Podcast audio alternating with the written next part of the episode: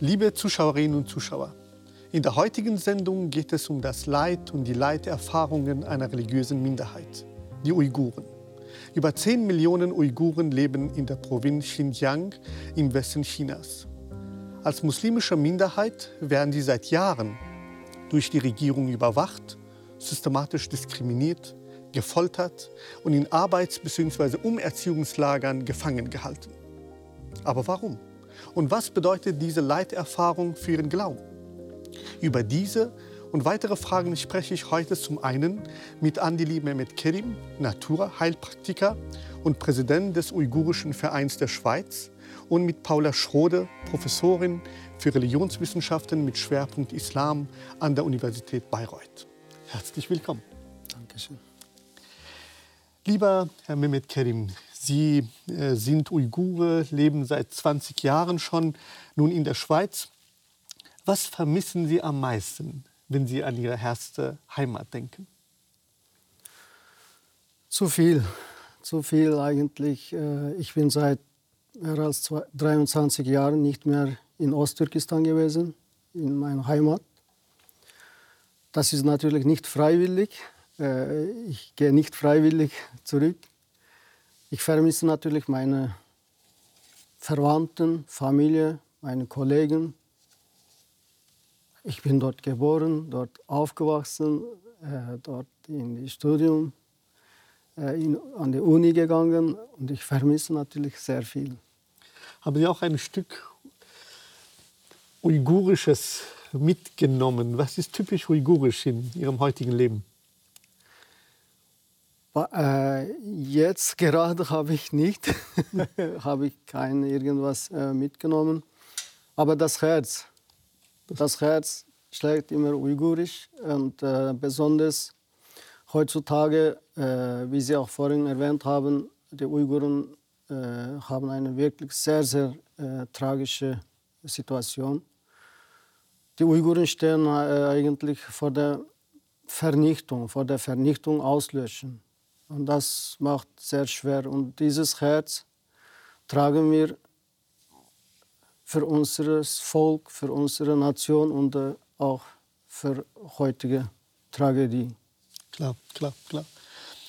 Liebe Frau Schrode, Sie haben unter anderem Türkologie studiert. Ein Schwerpunkt Ihrer Arbeit betrifft Islam und Gesellschaft in Ostturkestan. Sie haben aber auch Feldforschung im uigurischen autonomen Gebiet in Xinjiang äh, ja, gemacht. Ähm, was hat Sie am meisten beeindruckt dort?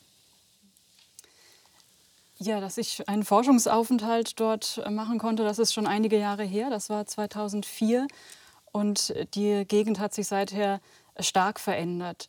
Ähm, wenn ich heute zurückdenke an die Zeit, dann denke ich manchmal, damals war noch alles in Ordnung. Ich habe noch wirklich an uigurischem Leben teilnehmen können. Ich äh, konnte mit den Menschen in engem Kontakt leben, ja. ähm, was heute alles nicht mehr möglich ist. Aber dann, wenn ich zurückdenke und mir auch anschaue, was ich damals für Aufzeichnungen mir notiert habe, dann äh, weiß ich natürlich, dass auch schon damals dieser Konflikt äh, sehr massiv Thema war. Und das hatte mich damals, also das rückblickend äh, erinnere ich diese Zeit als eine Zeit, in der vieles noch viel besser war, in Ordnung war, eine Stück weit heile uigurische Welt. Aber mich hatte damals tatsächlich auch schon beeindruckt, wie ähm, stark dieser Konflikt auch in den Alltag der Menschen eingreift und wie sehr auch äh, die Uiguren schon damals in Angst, in Sorge lebten und eigentlich ähm, häufig schon damals auch nur eine Perspektive im Ausland gesehen haben. Also sehr viele junge Uiguren haben damals mich gefragt, ob ich nicht ihnen irgendwelche Möglichkeiten aufzeigen kann, wie sie in den Westen kommen, um dort zu studieren. Ja. Sie sagen, äh, was ist so dieses heil-uigurisches Leben? Können Sie so eine Ursituation Ihrer Zeit beschreiben?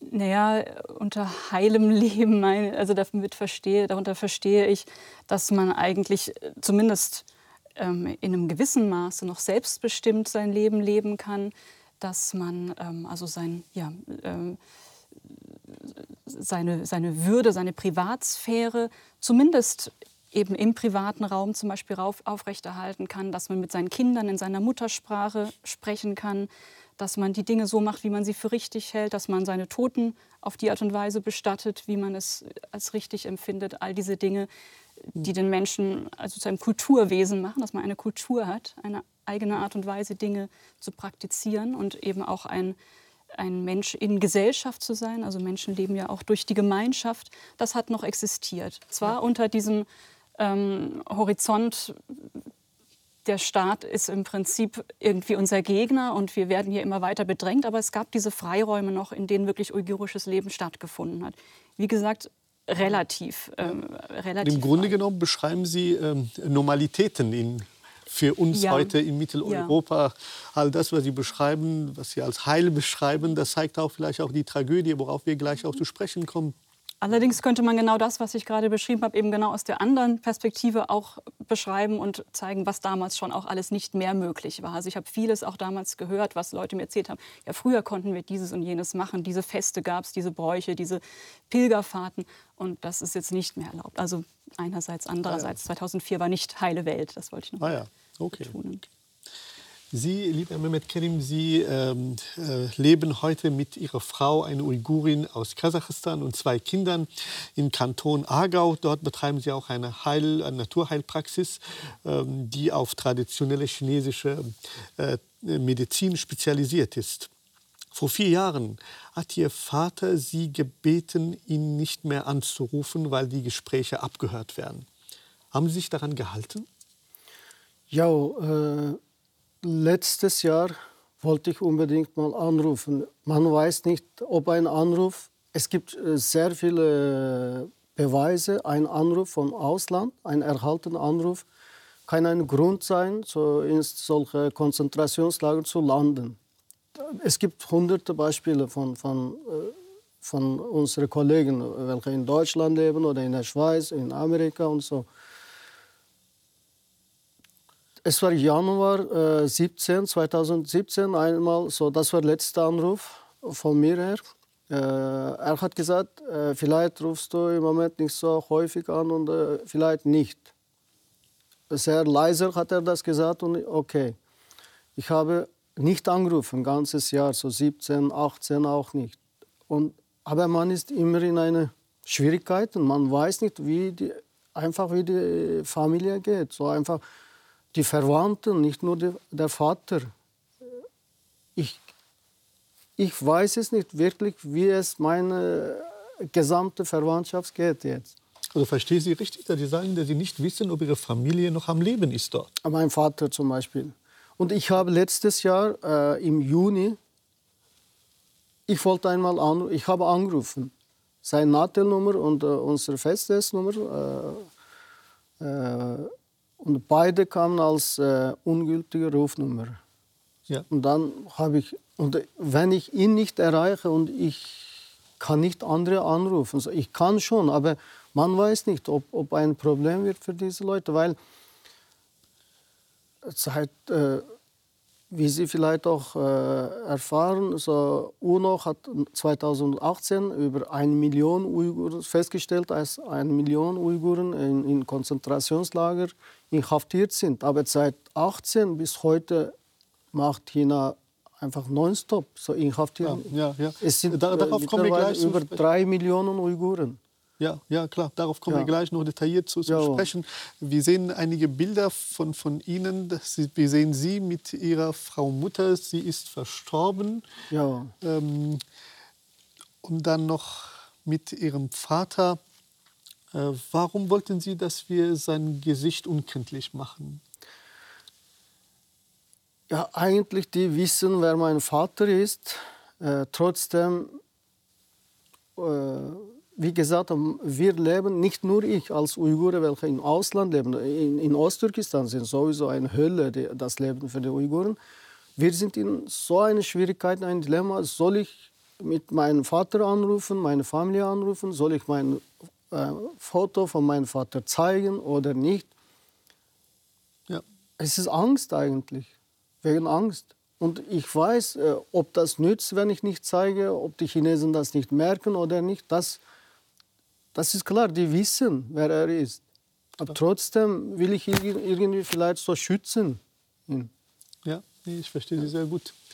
Oder es ist, äh, wie ich tue, so, als würde sie verstehen. Das ist etwas, was kaum verstehbar ist, dass sie einfach ihr Vater nicht anrufen können, nicht erreichen können, nicht mal wissen, ob er lebt oder nicht lebt. Das ist eine Realität, die uns in gewisser Weise auch herausfordert. Sie haben sich entschieden, in die Schweiz zu flüchten. Darf ich fragen, warum die Schweiz? Äh, warum ich in die Schweiz? Ich lebte, bevor ich in die Schweiz kam, äh, in Istanbul äh, als Assistenzarzt. Ich habe Humanmedizin in Ürümqi studiert. Danach habe ich meine Ausbildungen bei der uigurischen Medizin und chinesischen Medizin gemacht. Äh, in Istanbul war ich als Assistenzarzt im Unispital. Und das war Ende 90er. Und mein Ziel ist natürlich auch mich, mich beruflich weiterentwickeln, aber ich wollte und will mein, das Leid meinem Volk mal bekannt machen. In, in einem Tag in Istanbul saßen wir ein paar jo Leute, so Uiguren, so wir sprachen, wer äh, in, in welcher Land, in westlichen Ländern natürlich. Äh, gibt es uigurische Vereine oder uigurische Gemeinschaft? Macht man etwas oder nicht? Äh, wir haben so gesprochen, in der Schweiz gibt es keinen ein, Verein, eine Gemeinschaft von der Uiguren. Und mein Ziel war und ist, so, ich werde in die Schweiz kommen.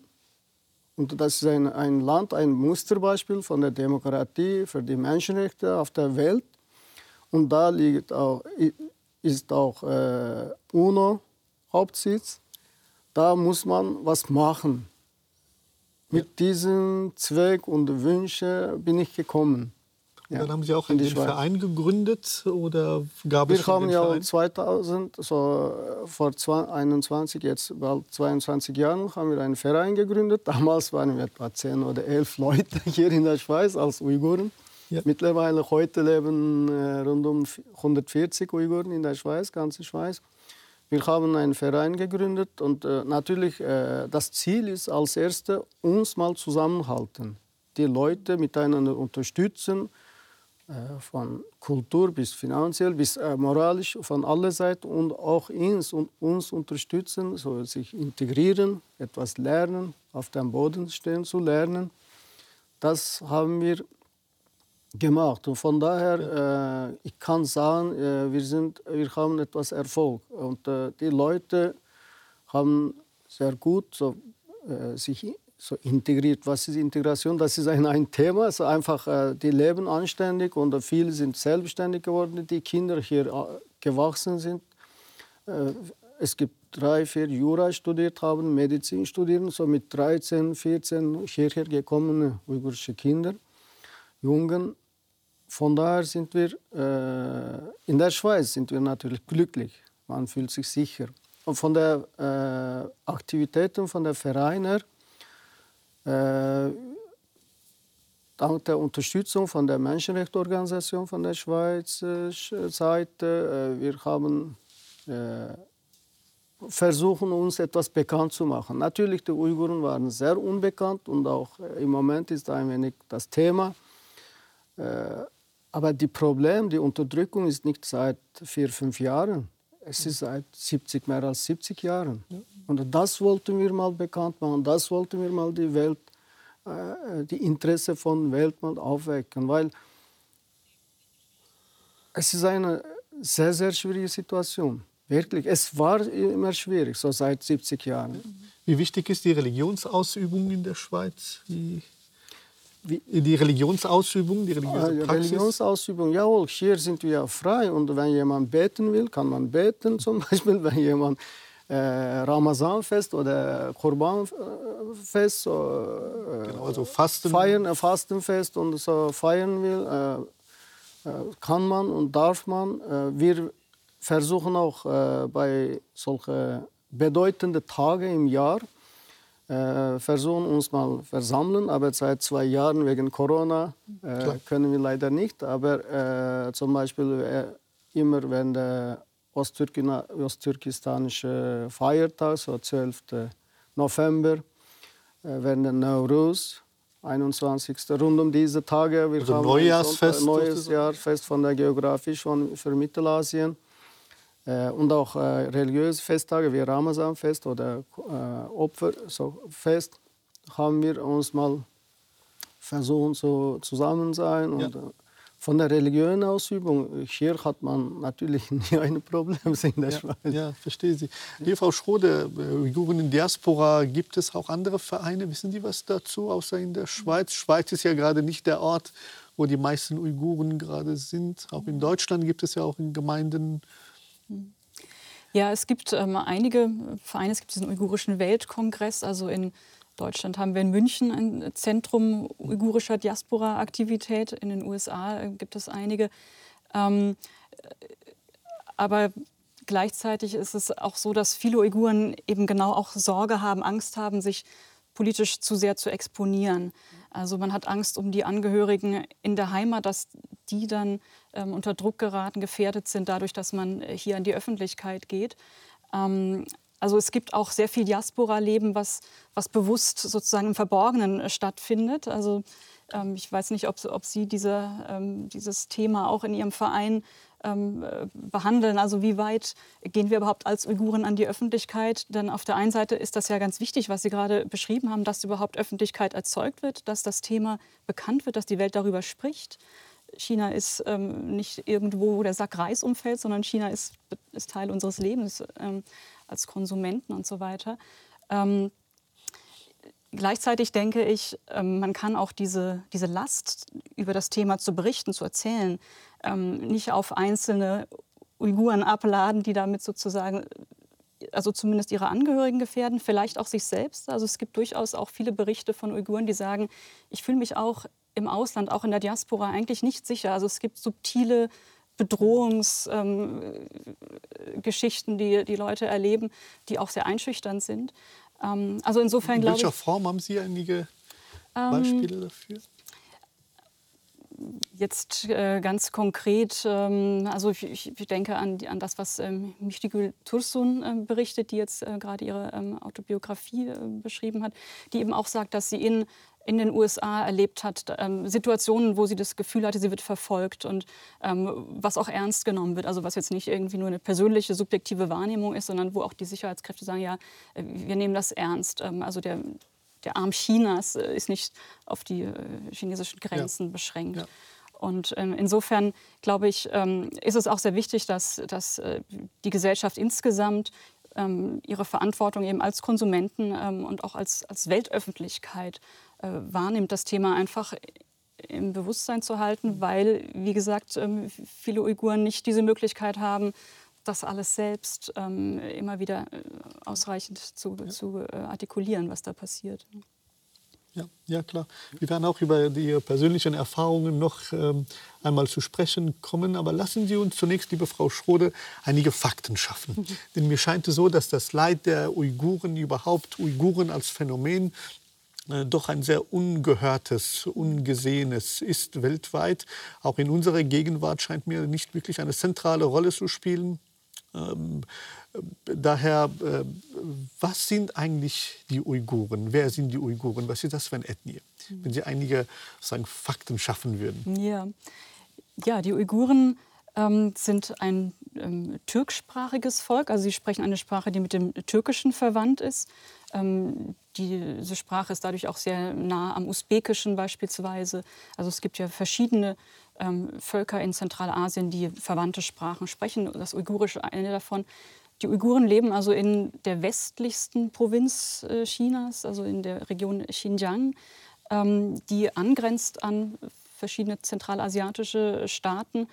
Ähm, und sie sind ja Muslime, ähm, sesshaft. Also es gibt andere ähm, Minderheiten in dieser Region, ähm, die auch muslimisch sind, die auch äh, Türksprache sprechen, die Kasachen beispielsweise. Das sind dann die, die traditionellerweise eher Viehwirtschaft betreiben, nomadisch sind.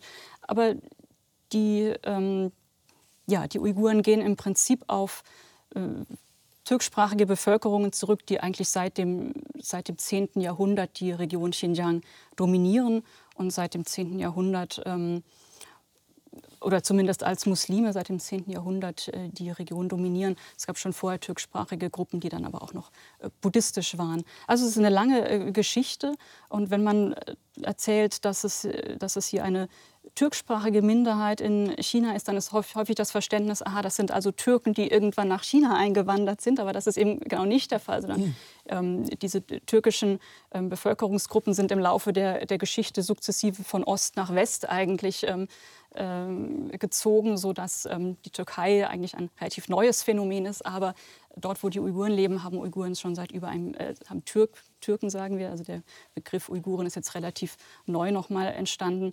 Ähm, aber diese türksprachigen ähm, Gruppen haben dort seit über 1000 Jahren schon gelebt. Ja, wenn Sie über, sagen, dass Sie Muslime sind, vielleicht etwas spezieller. Was für ein Islam wird dort gelebt? Äh, vielleicht können Sie etwas noch genauer auf diese religiöse Identifikation eingehen. Ja, also der Islam bei den Uiguren sowie insgesamt auch in Zentralasien ist sehr stark geprägt von sogenannten Sufi-Orden, also von mystischen Orden. Äh, diese Orden ähm, sind dadurch charakterisiert, dass im Zentrum immer heilige Persönlichkeiten stehen. Also die werden auf Uigurisch Hoja genannt, also wie Hoja, wie der, der Lehrer im, im Türkischen auch.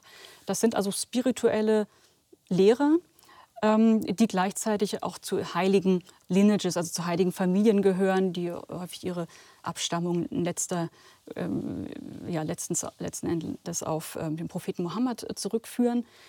Und diese Persönlichkeiten, ja, die haben als, äh, in der Geschichte als spirituelle Lehrer fungiert, häufig auch, auch, auch als Herrscher, als regionale Herrscher und ähm, werden auch über ihren Tod hinaus ähm, verehrt. Also die religiöse Landschaft äh, der Region ist eigentlich stark davon geprägt, dass es überall Schreine gibt, in denen ähm, ja, heilige Persönlichkeiten bestattet sind. Und diese Schreine ähm, haben traditionell eine ganz wichtige Rolle gespielt im religiösen Leben. Also man geht, äh, man verrichtet Pilgerfahrten, man sucht die Schreine auf, wenn man ein spezielles Anliegen hat, meinetwegen äh, auf der Suche nach Heilung oder man hat einen besonderen Wunsch, man äh, möchte ein Kind und ähm, bittet den Heiligen um, um Fürsprache. Also diese ähm, Institution der Orden spielt eigentlich eine sehr charakteristische Rolle im traditionellen Islam dort. Ähm, das ist mal so ein, ja, ein ja, Beispiel. Ja.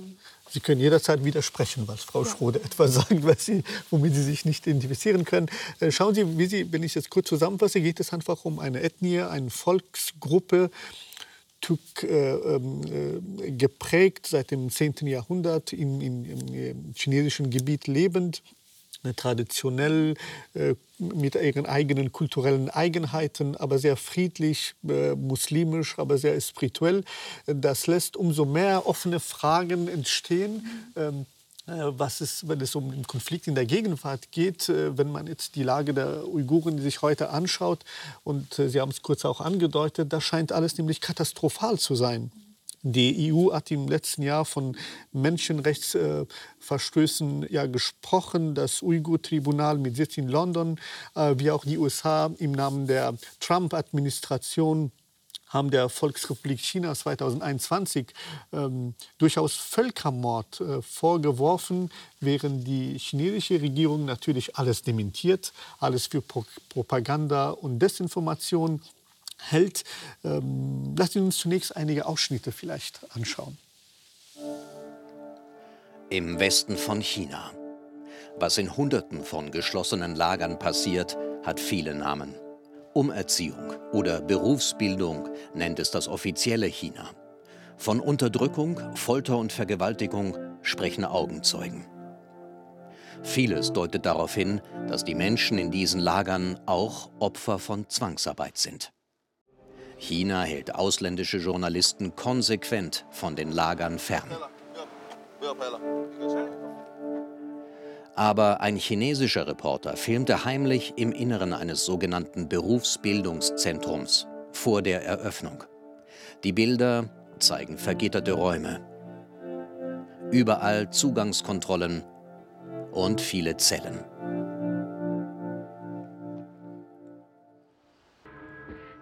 Wir sind nach Utrecht in den Niederlanden gereist, um mehr zu erfahren über die Vorgänge in diesen Lagern. Dort treffen wir eine Augenzeugin, eine der ganz wenigen. Kelbinur ist hierher geflohen, nachdem sie Monate in verschiedenen Lagern verbracht hat. Nicht als Gefangene, sondern als Chinesischlehrerin. Man ließ ihr keine Wahl. Man nennt die Leute in den Lagern Studenten, aber das sind sie nicht. Sie haben weder Bücher noch Stühle noch Pulte. Die Chinesen wollen mit diesen Lagern nur eines, alle Uiguren einsperren und ihnen jede Freiheit nehmen. Sie schlafen auf dem nackten Betonboden. Sie müssen die Toilette zu bestimmten Zeiten aufsuchen. Sie dürfen nicht mal Wasser trinken, wann sie wollen. Das einzige Ziel ist es, die Kultur der Uiguren zu zerstören. Kelbinur hat China vor 18 Monaten verlassen. Sie hat keine Angst, ihr Gesicht zu zeigen, weil sie keine Familie hat in China. Was sie erlebt hat, verfolgt sie bis heute. Vor allem die Schreie der vergewaltigten Frauen. Regelmäßig sind Polizisten während meiner Kurse ins Lager gekommen und haben sich eine junge Frau geholt. Kurz danach hörte man sie schreien, manchmal zwei Stunden lang. Einige Tage später ist die junge Frau dann wieder aufgetaucht. Sie konnte kaum noch gehen. Sie konnte sich kaum noch auf den Beinen halten. Ja, schwer auszuhaltende Bilder. Was empfinden Sie, wenn Sie diese Bilder sehen?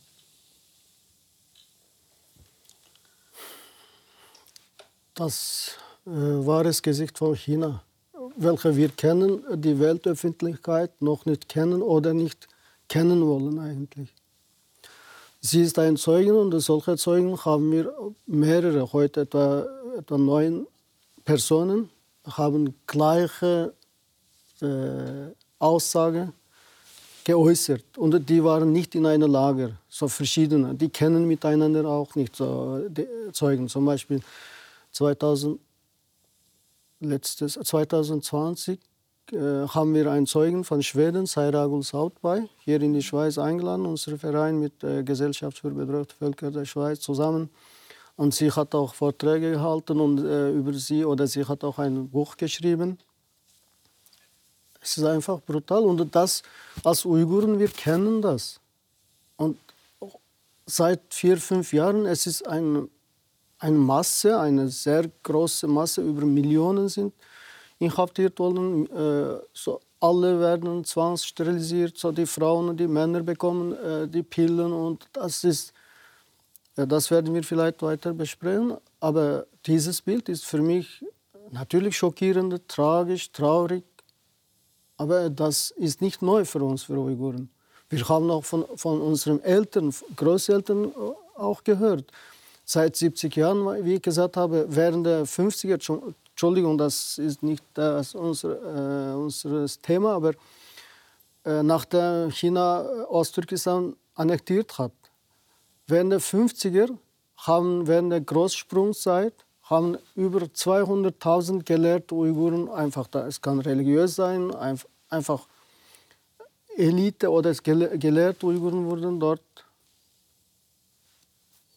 getötet worden. Ja. Es gibt, und Kulturrevolution war sowieso eine Katastrophe von uns. Und 80er, 90, jede Jahrzehnt gibt es einen Deckmantel für China und die finden irgendein Thema zum Unterdrücken, zum Töten. Sie kenne ich auch persönlich. Ich habe äh, für ein paar Interviews für die Schweizer Medien habe ich äh, übersetzt äh, für Kalben Siddiq einfach schlimm. Ja, ich verstehe Sie. Wissen Sie, was ich noch nicht ganz verstehe, ist, ähm, was für ein Interesse hat die China, die Uiguren zu unterdrücken. Denn wie Sie auch äh, sozusagen diese Tradition, diese Kultur beschreiben, scheint eine sehr friedvolle, traditionelle, spirituelle ähm, Volksgruppe zu sein. Ähm, wie können wir die Logik der Sache begreifen? Was haben Sie ein Problem mit diesen? Ja, äh, wie jetzt bekannt ist, die Uiguren gehören kulturell und ethnisch zu den zentralasiatischen Türkvölkern. Und die leben heute als Osttürkistan bekannte Heimatland. Und dieses Land wurde 1900, Ende 1949 durch China besetzt, annektiert. Obwohl es kein, nach der Besetzung keinen irgendeinen großen Krieg oder Aufstand gegeben hat. Wir Uiguren, wir wollen diese Herrschaft nicht. Und das, das, das ist vom Gefühl her, von unserer Aushaltung, von unserer Äußerung, wir wollen diese Herrschaft nicht. Verstehe Sie. Das heißt, es geht durchaus um einen Konflikt, was politisch geprägt ist. ist Sie fühlen sich einfach falsch beherrscht. Ja. Ähm, und äh, gab es dagegen dann Aufstände? Aufstände meistens sind äh, so sehr kleine, solche äh, mit Waffen. Es gibt keine große, eine, eine, äh, eine wie sagt man, registriert, so dass Uiguren äh, paar tausend Uiguren oder Zehntausende gegen Chinesen aufgestanden sind, so Krieg geführt hat, so seit 70 Jahren. Ja. Es gibt so lokale, kleine, je nach Maß von der Unterdrückung. Zum Beispiel äh, 1990 wurde in Barin ein kleines Gebiet in, in äh, Richtung Kirgisistan, wurde äh, dort ein Aufstand ist ein Aufstand gegeben und man weiß nicht, wie es äh, rausgekommen ist und äh, dort wurde blutig niedergeschlagen. Ja. Seitdem äh, 95, 1900 in Hoten und 97 in Gulja, ob das für China ein Aufstand ist oder eine terroristische Aktivität ist, das wissen wir nicht. Die Jungen sind auf die Straße gegangen gegen die Unterdrückungen. Zum Beispiel in Rulja 97 äh, wurden die Frauen während der Ramazan-Zeit, äh, ein paar Frauen haben sich gesammelt und irgendwie äh, über Koran gesprochen oder miteinander so über Religion gesprochen, die wurden festgenommen.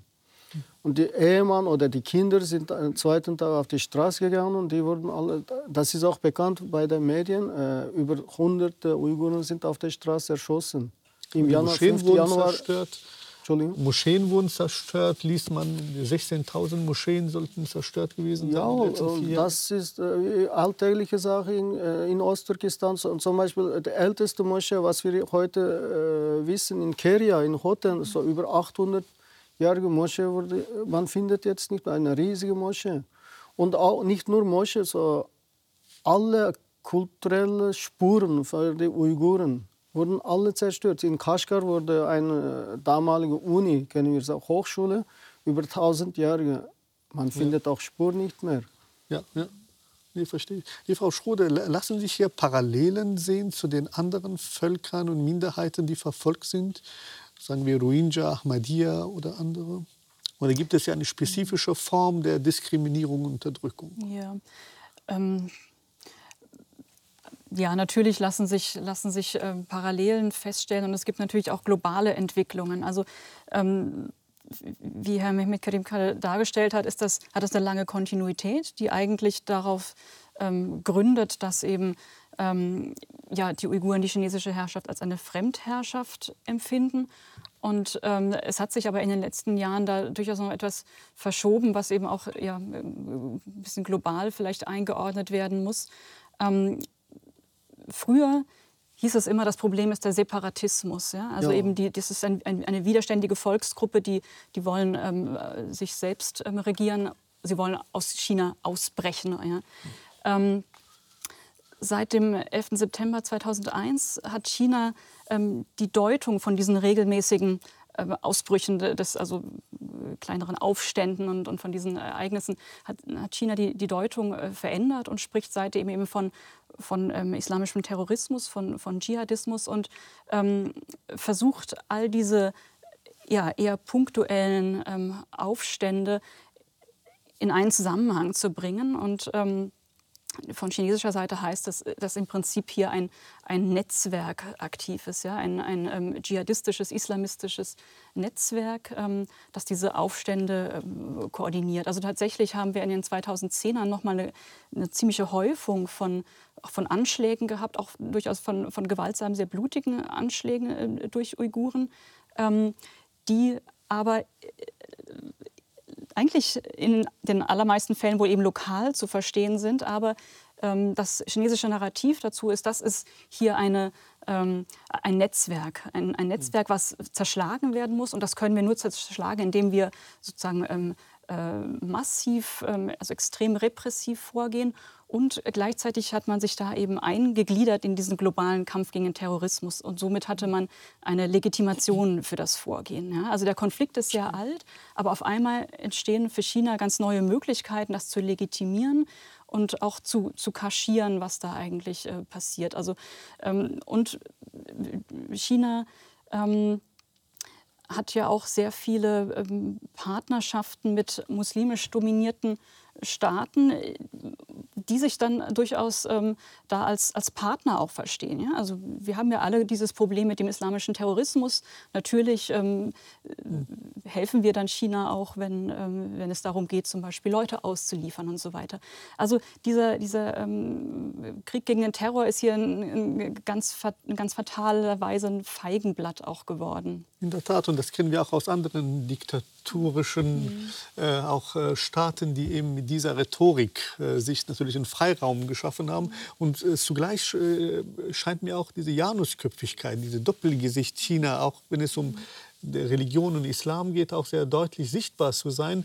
Wenn wir allein schon an den Bildern im, im Sommer denken, dass die, äh, dass die chinesische Regierung einer zu den ersten Regierungen gehörte, die nach der Machtergreifung der Taliban in Afghanistan ja ihre gemeinsame Zusammenarbeit signalisiert haben. Pressebilder waren nach einigen Tagen bereits schon im Umlauf. Und sie haben großes Interesse, mit den Taliban auch weiterhin zu arbeiten, die im Grunde genommen ja nicht nur religiös, sondern hyperreligiös und nicht nur fundamentalistisch, sondern auch militant sind. Insofern ist das auf jeden Fall ein Widerspruch äh, nicht allzu schwer zu, zu, zu sehen. Ähm, mich interessiert insbesondere in, in, Ihrem Zusammenhang, wir befinden uns in einer Sternstunde Religion, was all das mit Ihrem Glauben macht. Ähm, was äh, sind Sie der alte Andili, der einst in Xinjiang gläubig war, in die Moschee gegangen ist, an einen guten, gütigen, barmherzigen Gott geglaubt hat. Und dann 20 Jahre später sind sie in der Schweiz. Ist alles religiös heil geblieben bei Ihnen? Religion ist ja, wir kennen alle, da, äh, Religion ist eine Sache äh, für die Gerechtigkeit, für gute Tätigkeit äh, unter uns ist. Und äh, wenn wir äh, über Anschläge, so, welche in zwei, drei, so vor zwölf Jahren oder so in ein, zwei Jahren so passiert war in, in, in Osttürkestan durch die Uiguren, das ist sehr fragwürdig. Das muss man wirklich gut untersuchen, ob die wirklich Uiguren waren, ob ein Uigure äh, vor Gericht das äh, akzeptiert oder so zugegeben hat, ob das das gemacht hat. Alle wurden plötzlich erschossen. Äh, und meistens Anschläge waren gegen die Polizeistation. Die Uiguren äh, nahmen in der Hand die, die Messer und Stöcke, die rennen äh, zur Polizeistation. Die werden erschossen. Und das ist die Anschläge. Und zweitens, ob da wirklich die Religion als Ursache liegt oder nicht, das ist auch eine Frage. Äh, Anfang 2000 haben die Chinesen 10.000 uigurische Jungen, besonders Mädchen, als Billigarbeitskräfte nach Innerchina angefangen zu deportieren. Und das war eine riesige Unruhe äh, in der Familie. So, man will nicht eigenes Tochter nach China schicken, weil man keinen festen Vertrag hat, wann sie zurückkommen würden. Das wusste man nicht. Und plus, während 100.000 Chinesen nach Osttürkistan kommen für die Arbeit, die deportieren die jungen Mädchen nach China. Deswegen ist ja auch 2009 äh, diese Unruhe oder das Massaker in Urumqi passiert, wegen dieser Deportierung. Und als ein Beamter, ich arbeitete bei der Gesundheitsdirektion in Autonomieregion. Äh, hm. Ich durfte nicht in die Moschee gehen. Das war klar angeordnet von, von der Peking, von äh, sogenannter Autonomieregierung. Und man durfte nicht in die Moschee gehen als Beamter. Ja gut, äh, die Leute, welche Dörfer oder so, manche äh, sind gegangen und China, wie Sie sagen, hat immer zwei Gesichter. Sehr, sie können sehr gut spielen. Ich, wie Millionen Uiguren, ich kenne mich als Muslim Wie viel ich praktiziere, das ist meine Sache. Zwischen den Uiguren hat das nie ein, als ein Thema gegeben. Niemand hat jemand kritisiert, weil man nicht äh, religiös war oder jemand nicht jemand kritisiert, weil er fünfmal gebetet hat. Bei den Uiguren das war nie ein Thema.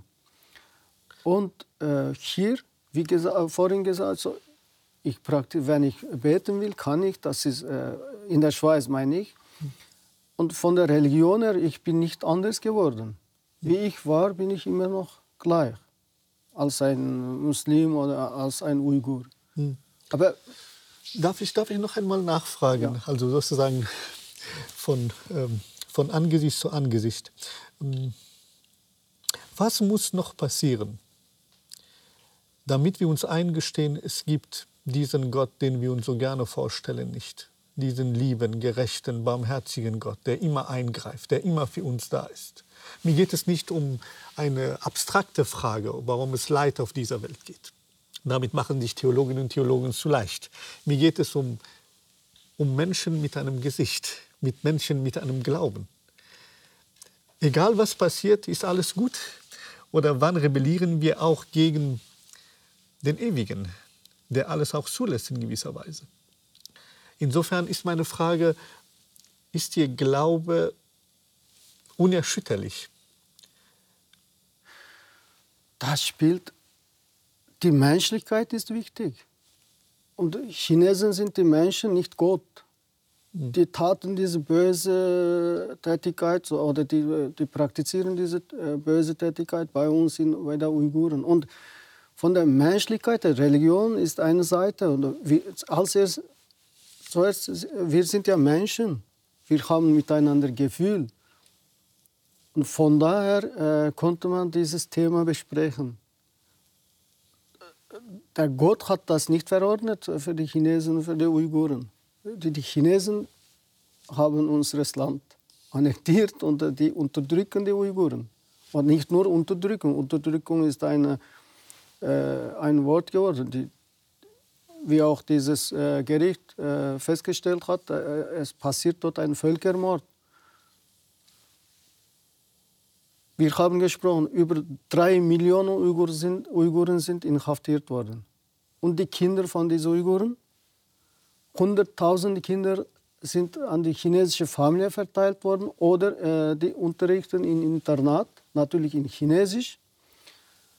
Und man sieht auch manchmal sehr selten bei den Social Media, so die Kinder so ganz chinesische Tradition bekleidet sind und die, man fragt ihn oder sie, wer bist du? Ich bin ein Chinese, so schreien die. Und das ist eine Entfremdung von eigener Herkunftskultur, Religion, alles. Und das ist eine typische Sinisierung. Ich verstehe und da, von daher, wenn wir zusammenfassen, Religion Glauben äh, ist überall in der Welt. Jemand glaubt an Gott, jemand glaubt an ein äh, anderes. Das ist, anders, das ist eine freie Sache. Ja. Aber als Mensch, was wir spüren, was wir fühlen oder was wir machen gegen solche. Ja, ja. Nee, Sie überzeugen mich sehr gut. Wissen Sie, wenn wir einfach bei, bei Ihrer, zurück zu Ihrer auch persönlichen Geschichte kommen, ich werde stutziger und frage mich auch währenddessen, vor dem Hintergrund dessen, was Sie auch am Anfang und über, über Ihr Vater auch erzählt haben, ob, ähm, wie stark diese Gefahr eigentlich ist, die Sie auch spüren in der Gegenwart. Ähm, haben Sie noch Kontakt zu Familienmitgliedern, zu Freunden, die noch dort leben, oder haben Sie jede Form der, der Bindung verloren? Ich habe verloren.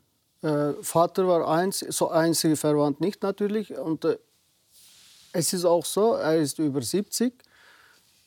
Vom Gefühl her, äh, wie ich vorhin gesagt habe, man ist in einer Schwierigkeiten. Wir kennen die Brutalität von der chinesischen Regierung. Trotzdem denkt man, äh, er ist schon alt und vielleicht bekommt er nicht so ein Problem. Ich rufe ihn mal an.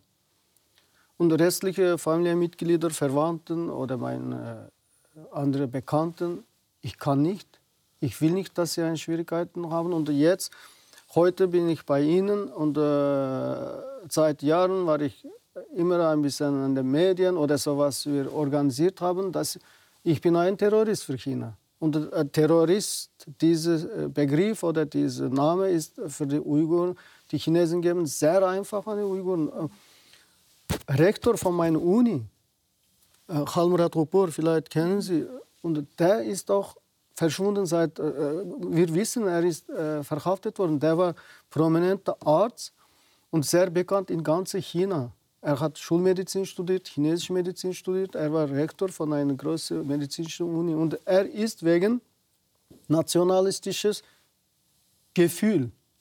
Ja. Und es ist so komisch. Es ist sehr einfach, einen Uigur in, in, eine, in sein Gefängnis zu verstecken oder Internierungslager oder Konzentrationslager zu stecken. Und ja. die finden irgendwas und sie haben kein Recht, sich zu verteidigen. Mhm. Aber, liebe Frau Schrode, kann sozusagen das Programm der chinesischen Regierung aufgehen, die Religion der Uiguren auszumerzen? Ja, ehrlich gesagt, ich weiß gar nicht so genau, was das Programm tatsächlich oder wie sich die Chinesen das Ende dieser Geschichte vorstellen. Also es ist klar, dass, dass jeder Staat ähm, das Recht dazu hat, irgendwie ähm, tatsächlich also Sicherheit herzustellen, ähm, Terrorismus zu bekämpfen, das ist ja alles vollkommen klar. Aber das ist genau nicht das, was dort passiert, sondern wie mit Karim gerade erzählt, ne, das ist ähm, ein, ein irgendwie anderes Programm. Und ähm, ja, was am Ende davon übrig bleibt, also was die Vision der chinesischen Regierung ist, ist mir nicht ganz klar. Also befriedet man auf diese Art und Weise ein Land? Ich kann mir das nicht vorstellen. Ähm, wie es der Religion ergehen wird, das ist in der Tat eine, eine ganz offene Frage, denke ich. Also wir haben ja in der Religionsgeschichte viele Beispiele dafür, wie ähm, Religionsausübung unterdrückt wurde, wie unter, unter Zwang ähm, Religionen neue Wege finden mussten, sich neu anzupassen, sich neu zu, zu organisieren, um zu überleben. Ähm, wir haben das Beispiel der, der Sowjetunion, wo, wo, phasenweise die Religionsausübung sehr stark in den privaten Raum ähm, zurück ähm, werden musste. Und es gibt viele Beispiele davon, wie Religionen ähm, oder religiöse Gruppen so, solche Phasen der Unterdrückung, der Verfolgung überlebt haben. Oder auch ein ähm, ganz anderes Beispiel, die Zerstörung des jüdischen Tempels hat äh, dazu geführt, dass die Tradition sich auch ganz neu organisieren musste. Aber es, es muss irgendwie eine Form der, der Kontinuität geben, es muss eine Möglichkeit geben, es muss Freiräume geben, mit denen man ähm, dann auch umgehen kann. Und ähm, im Prinzip sind diese ganzen Freiräume ähm, genommen, die man sich eigentlich nur vorstellen kann. Ja. Also die Überwachung geht ja wirklich bis in das ähm, Privateste, bis in die Privatsphäre, bis in die Häuser, bis in die Wohnung, bis in die Familien hinein.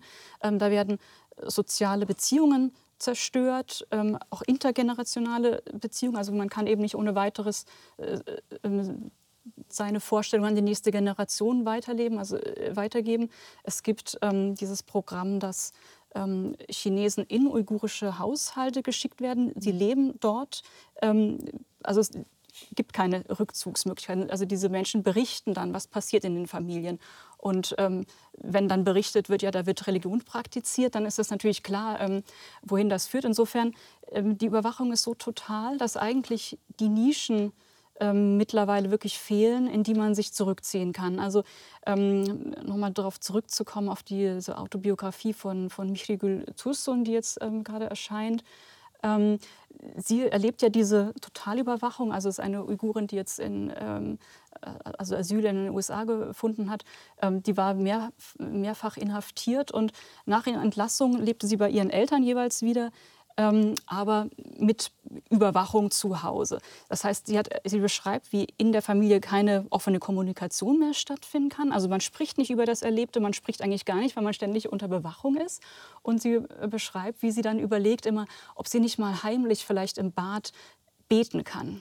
Und sie traut sich das nicht. Sie hat das so verinnerlicht, diese, diese Angst, ähm, überall überwacht zu sein. Und sie sagt, das Einzige, was ihr noch bleibt, also ihre Beziehung zu Gott sei in der Zeit eigentlich noch stärker geworden, weil das sozusagen das Letzte ist. Darauf zieht sie sich zurück. Das ist das Innerste, was ihr niemand nehmen kann. Nur diese ver verinnerlichte Religion, ähm, die kann auf Dauer nicht überleben. Ne? Also ja, selbst ähm, Traditionen, die, die so eine Idee der Verinnerlichung auch als als Ideal vielleicht auf die Spitze getrieben haben, also ein protestantisches Christentum, ja, ja Religion ist ja nur was Innerliches, auch, auch so eine Religion kann nicht überleben ohne ohne Kirchen, ja, ohne rituelle Versammlungen, ohne ähm, ja, äh, Praxis einfach. Das heißt. Und Lebensräume sozusagen. Genau, also man, man braucht ein, ähm, ein soziales Umfeld, Religion braucht ein soziales, auch ein, ein materielles Umfeld, um ähm, existieren zu können.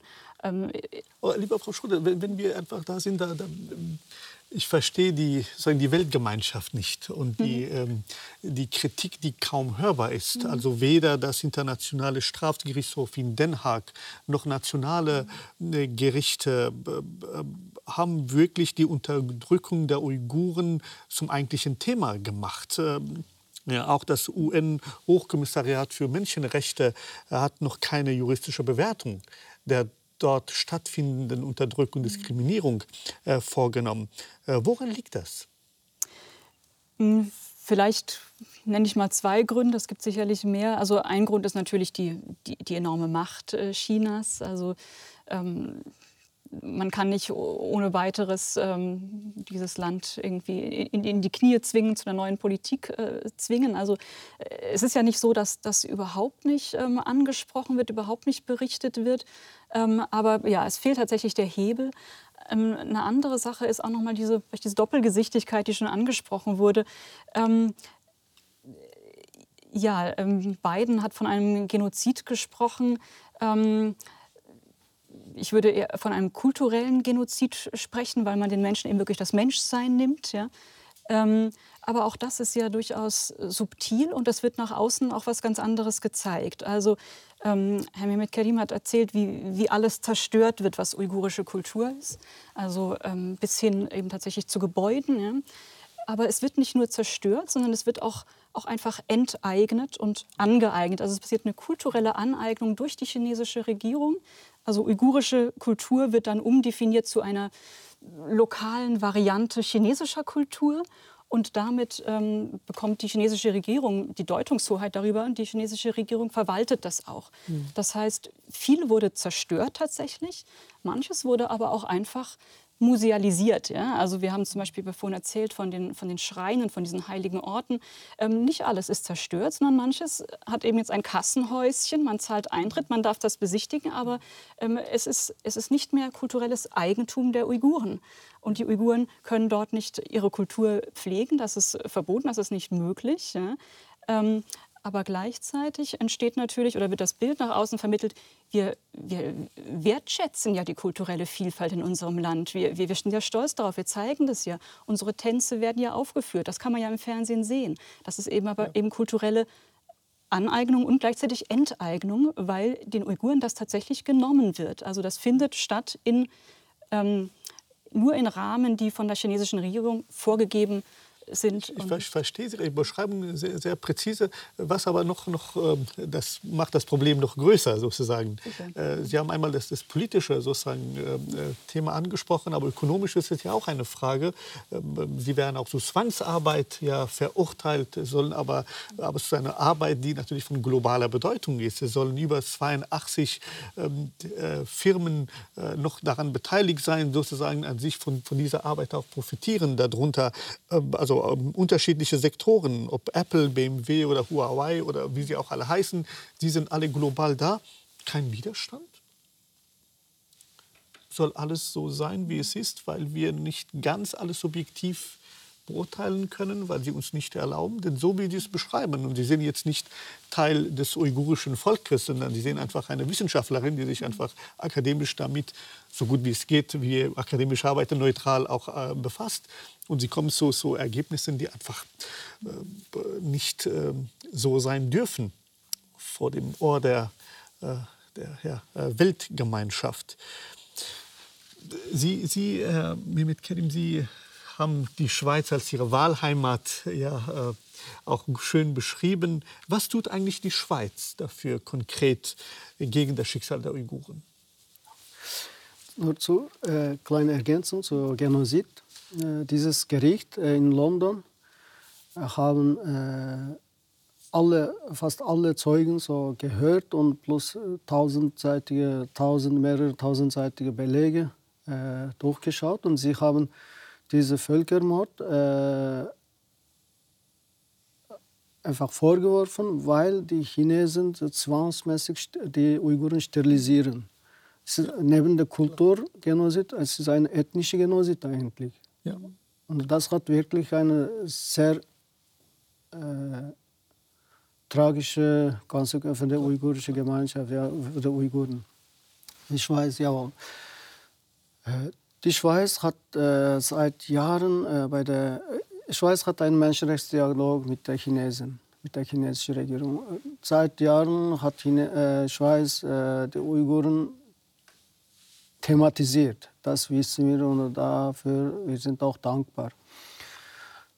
Aber Schweiz hat auch sehr große wirtschaftliche Beziehungen mit der chinesischen Regierung und das macht vielleicht auch schwierig die Schweizer Regierung und viele Firmen sind dort tätig und und Schweiz konnte nach, man konnte mal klar sich ausdrücken. Wirtschaftliche Beziehung klar. ist auch gleichwertig mit den Menschenrechten sollte sein. So, Schweiz hat dieses Recht, weil in der Schweiz kann man äh, drei, vier Sprachen sprechen in einem Land äh, ohne Problem und äh, Glauben von der Freiheit, also Meinungsfreiheit, alle von daher Schweiz konnte noch mehr konkret äh, sich ausdrücken äh, gegen heutige Situation. Ja, ja, vielen Dank. Wir sind auch leider dem Ende unserer Sendung angekommen. Ähm, Herr Mehmet Kerim, wenn Sie wieder Ihren Vater sprechen, was wird das Erste sein, was ihm sagen würden? So, wie geht es dir? Wie geht es dir? ja einfach, man, es ist sehr einfach, äh, die Wörter so zu hören und zu sprechen. Ich habe keinen Kontakt mehr, so ich habe kein aber Herz. Es ist nur, nicht nur ich. Das, das gilt für alle Uiguren, welche im Ausland, so im Ausland außerhalb Osttürkistan leben. Ja. Und wie gesagt habe, seit jetzt wird äh, bald vier Jahre. Ah, es ist gerade fünf Jahre, so von 17, ja. fünf Jahren. Im, Im Januar war es. Ich weiß nicht, ob es 11. oder 17. Januar einmal mein letztes Telefonat. Ja. Seit fünf Jahren habe ich keinen Kontakt mit meinen Eltern. Vater, und wie gesagt, das kommt raus. Aber was man spürt, kann man jeder bei sich mal vorstellen. Ich wünsche für niemand so etwas. Ja. Aber man kann bei sich das mal spüren lassen, dieses Gefühl. Haben Sie vielen Dank für das klärende und bewegende Gespräch. Dankeschön. Danke. Nächste Woche begrüßt Sie hier meine Kollegin Olivia Röhlin zusammen mit dem kanadischen Autor, Historiker und Publizisten Michael Ignatieff. Sie gehen der Frage nach, wie finden wir Trost in einer säkularen Welt? Und wie ist es uns über Jahrtausende gelungen, Traditionen des Trots zu erschaffen. Jetzt gleich anschließend erwartet Sie die Sternstunde Philosophie mit der sehr aktuellen Frage Impfen gegen Corona, Freiheit oder Pflicht. Ihnen einen nachdenklichen Sonntag.